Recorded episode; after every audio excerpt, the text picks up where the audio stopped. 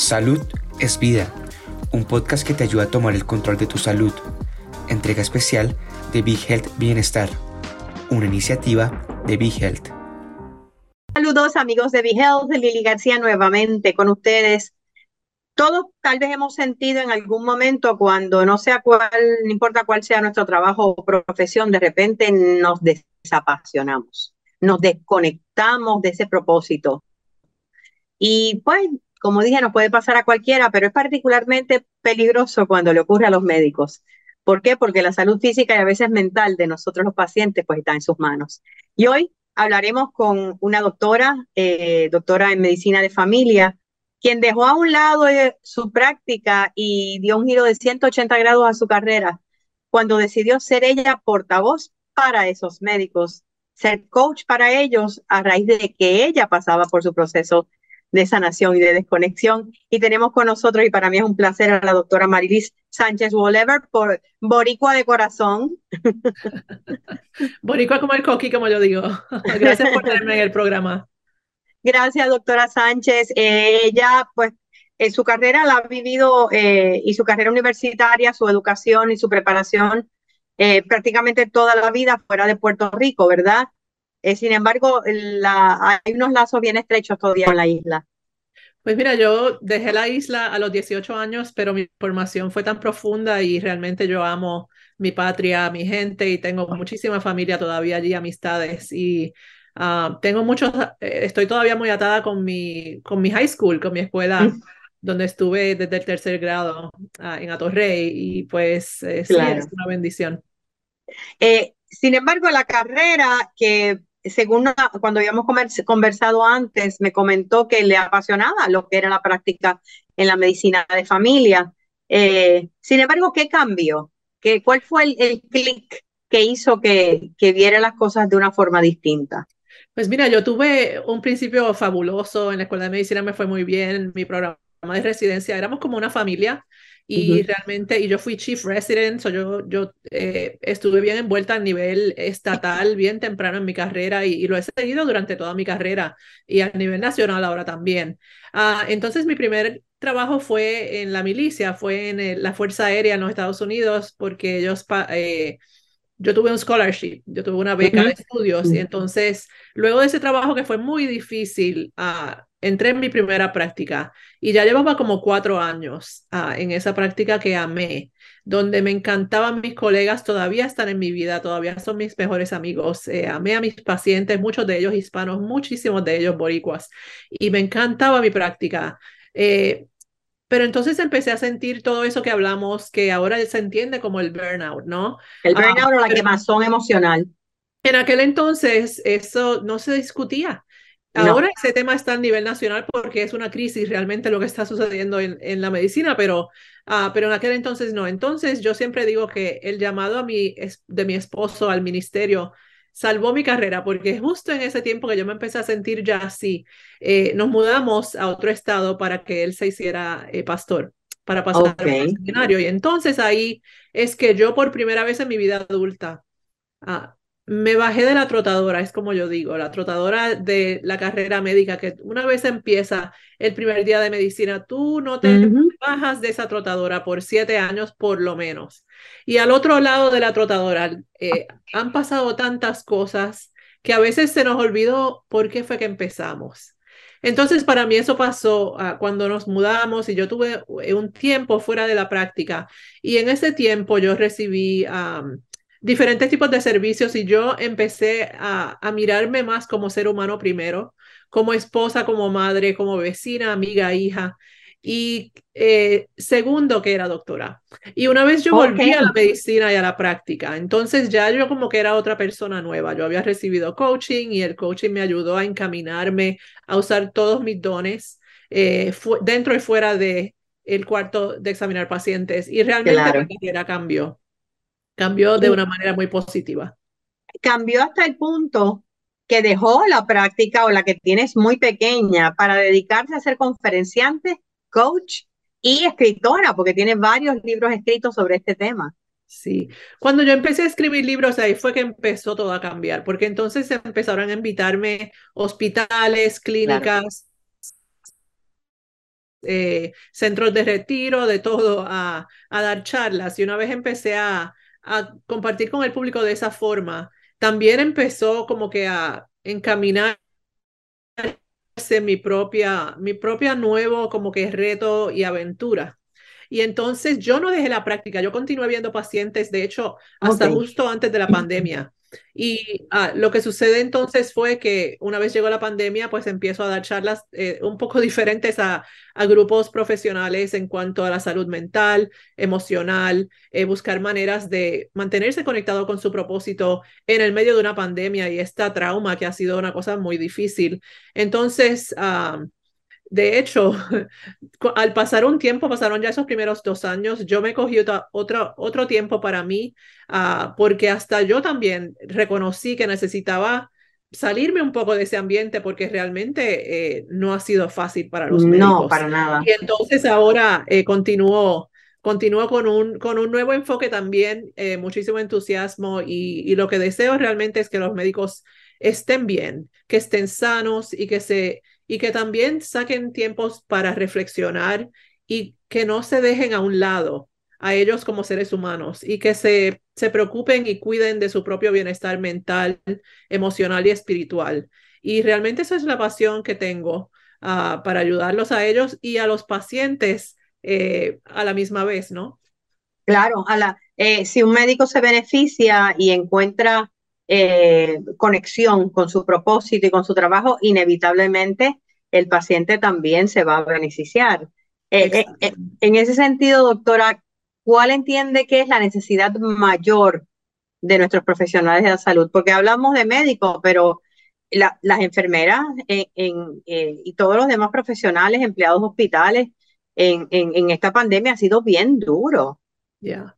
Pues mira, yo creo que son muchas las necesidades, pero la autonomía es ah, esencial. Eh, poder tomar decisiones propias en cuanto al trabajo es bien importante y, ah, y pues de nuevo, asegurarse que pueden abogar por sí mismos para que si no están siendo tratados bien, si, si no tienen lo necesario en su entorno, en el ambiente laboral, para poder hacer lo que necesitan hacer con excelencia, con compasión, porque eso contribuye muchísimo a esta quemación que, que viene emocional y física. A cuando uno trata de, uno quiere usar todo, todo su entrenamiento, su educación, sus dones, eh, eh, entregarse a esa práctica y cuando, cuando no está apoyado y no tiene lo, necesario, eso contribuye a cómo uno se sienta y empieza uno a sentir como que lo que hace ni siquiera hace diferencia. Y, y, se refiere específicamente que tal vez en Puerto Rico todavía no hemos llegado a ese extremo donde la gran mayoría de las prácticas de medicina eh, están en manos de compañías privadas. O sea que los médicos son empleados, no tienen su propia oficina. Eh, y eso hace una diferencia muy grande en términos de cómo se maneja una práctica. Definitivamente. Mientras más control uno tiene, por supuesto, pues más puede entonces uno eh, practicar de la manera que, que enfatiza y que uno puede usar esa, eh, eh, uno puede practicar de acuerdo a sus valores, de acuerdo a cómo uno se, se ha ambicionado cuidando a los pacientes, ¿no? Y eso es bien importante. es, es una, un poquito triste, nos ocurre tanto en Estados Unidos como en Puerto Rico, que muchas veces también vemos limitados o los médicos ven limitado su trabajo por, por los seguros médicos y, esa, esa cobertura que está o no está. Sí, son lo que, lo que yo llamo pues intrusos a veces que vienen y, y hacen, uh, nos eh, impactan las decisiones que, que podemos tomar. Claro. Y en ocasiones uno siente que, que hay, ese conflicto uh, entre, entre lo que la persona necesita y lo que uno le puede conseguir. So, es, es muy difícil. A la misma vez, you know, eh, hay, muchas, hay muchas personas que contribuyen de manera positiva a la práctica y, por ejemplo, eh, los seguros médicos tienen cosas buenas que hacen. So, tenemos que también eh, estar Validar eso, ¿verdad?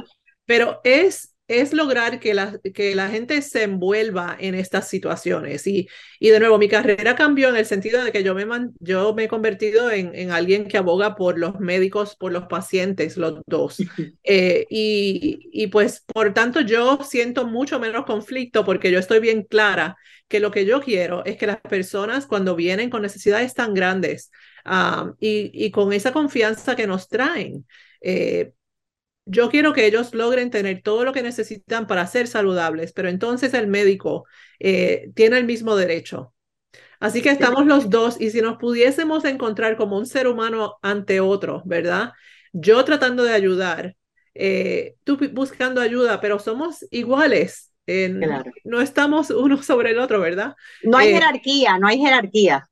Sí, y, y para mí eso es algo bien sagrado. Para mí esa relación entre paciente y médico, y, y tú notas también el hecho de que eh, pues hay un equipo completo, ¿no? Y es importante que yo abogo por todo el equipo. So, cuando yo digo que yo abogo por el médico, pues eso, eso incluye el equipo del médico, ¿no?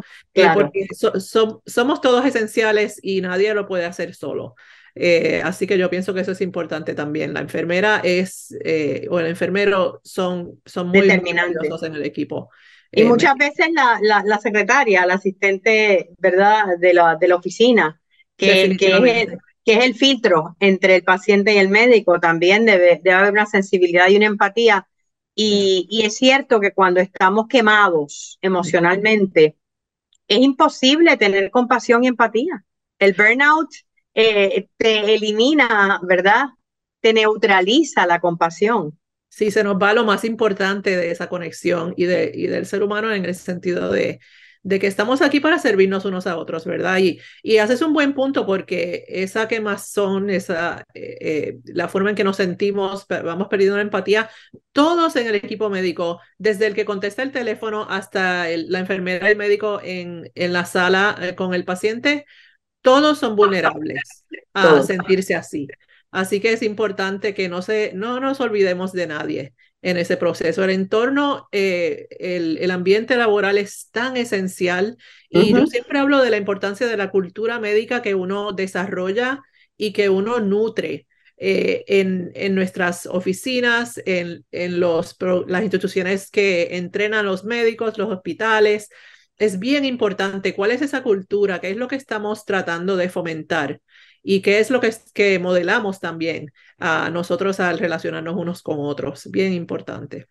Al, al ser speaker, ¿verdad? Oradora en tantas convenciones médicas, en, en tantos eventos médicos, ¿cómo, ¿cómo siente que reciben su mensaje? ¿Están abiertos los, los médicos y las médicas a eso? Increíble. Eh, yo pienso que hay una conferencia en, particular que yo hago todos los años. Yo soy miembro de la facultad y llevamos ya como cinco años ofreciéndola a nivel nacional.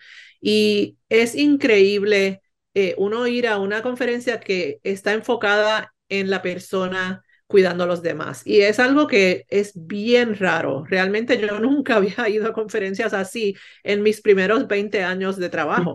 Eso no existía realmente. Es algo que, que está ahora porque lamentablemente estamos en una crisis y la pandemia pues no ha ayudado y, realmente lo ha hecho peor. Así que sí, la gente está bien necesitada y yo siempre tengo una fila de personas esperando a contarme sus, uh, su, dar su propio testimonio, eh, compartir cómo, cómo entienden y cómo, cómo lo que escucharon eh, cuando yo hablo eh, resuena y yo me doy cuenta definitivamente. Y entonces eh, haciendo el coaching, pues es, es, algo muy especial porque yo me siento bien honrada de tener la confianza de mis colegas y lo que comparten conmigo muchas veces no lo han compartido con nadie. Y eso para mí es... Sí, porque hablan el, mismo, hablan el mismo idioma. Tal vez si fuera un coach que no es médico, no es que no los pueda ayudar, pero en, en su caso habla el mismo idioma que ellos y ha pasado por experiencias bien similares. Exacto. Y yo me doy cuenta que no es común uno como médico que tú tengas a alguien que simplemente quiere relacionarse contigo como persona, como ser humano. Y el hecho de que tú eres médico no importa. Mí, yo sí entiendo el mundo de la medicina y por eso es como, como dices, ah, ¿no? Pero, pero que alguien los vea y los quiera simplemente escuchar haciendo sus historias eh, de cómo la medicina ha impactado su vida o quizás se han tenido una demanda o eh, los estresores que son tantos. Eh, tener a alguien que está como que ah, en tu lado, ¿no? En tu lado, caminando contigo, pues es algo que es especial y yo lo tuve y cambió mi vida. De lo, ha escrito varios libros. ¿Cuántos libros ha escrito ya? Pues he escrito cuatro, he escrito cuatro libros. Cuatro. Y todos en inglés, eh, y el más reciente entiendo que es Recapturing the Joy in Medicine, que es recapturando la alegría en la medicina. Y es dirigida eh, a los médicos, aunque yo creo que los pacientes también deberíamos leerlo. Pues mira, he, escuchado mucha gente que no, no están ni siquiera en la medicina y han y les ayuda porque realmente abarca tantos temas que son importantes ah, y realmente que pueden eh, aplicar también a otras profesiones. Porque, por ejemplo, en el ámbito legal, ah, según me han dicho algunos amigos que, que están en ese mundo y también hasta un arquitecto me dijeron, las mismas situaciones existen y es que en muchas industrias la ganancia está siendo exaltada sobre el ser humano, ¿verdad? Sí. Y, eh, Muchísimas. Y eso, eso es lo que ha, pasado, está pasando en la medicina y está pasando en muchos campos. yo pienso que está pasando en el, en el, mundo de las comunicaciones también. O sea que, que ah. sí, es, es, algo que vemos, o sea que en realidad las enseñanzas y las experiencias que narra en el libro se pueden aplicar a otras áreas eh, profesionales. Eh, y entiendo que podemos esperar que haya eh, movimiento hacia traducción al español. Sí, esperemos que así sea, eh, que sea el 2023 el año. Y yo pienso que voy a empezar con Recapturing Joy in Medicine, traducir eso y después traducir um, el los anteriores. Los anteriores. ¿Dónde pueden conseguir información? Si nos puede decir su website. Oh, como no, so, mi website principal se llama, es faithfulmd.com. Uh, faithfulmd.com. Sí, ahí hay información de todos mis libros del coaching y, también cómo pueden contactarse conmigo. Eh, y también está disponible, aparte de, conferencias y charlas, obviamente es bilingüe, así que las puede hacer en inglés o en español, para coaching privado con, con médicos. Sí, definitivamente. Y esperamos que cada vez sea más, eh, que toque muchísimas vidas, doctora Sánchez, que podamos ir transformando poco a poco, ¿verdad? Los cambios pues, que está viendo en la salud no siempre son positivo, eh, pero pues cambiando tal vez nuestra forma de verlos, eh, podemos desde adentro pues hacer transformaciones bien grandes. Exactamente, sí, todo empieza adentro, ¿verdad? Así que sí, eso es lo que yo quiero para todos, eh, que tengamos salud de mente, cuerpo y espíritu y ayudarnos unos a otros para que así sea. Amén. Que continúe con su buena labor. Muchísimas gracias y muchísimas gracias también a ustedes, amigos de Be Health siempre por acompañarnos y será hasta la próxima. ¿Te gustó el contenido? Recuerda que puedes seguirnos en tus redes sociales favoritas. Búscanos como BeHealthPR y no te pierdas nuestras actualizaciones.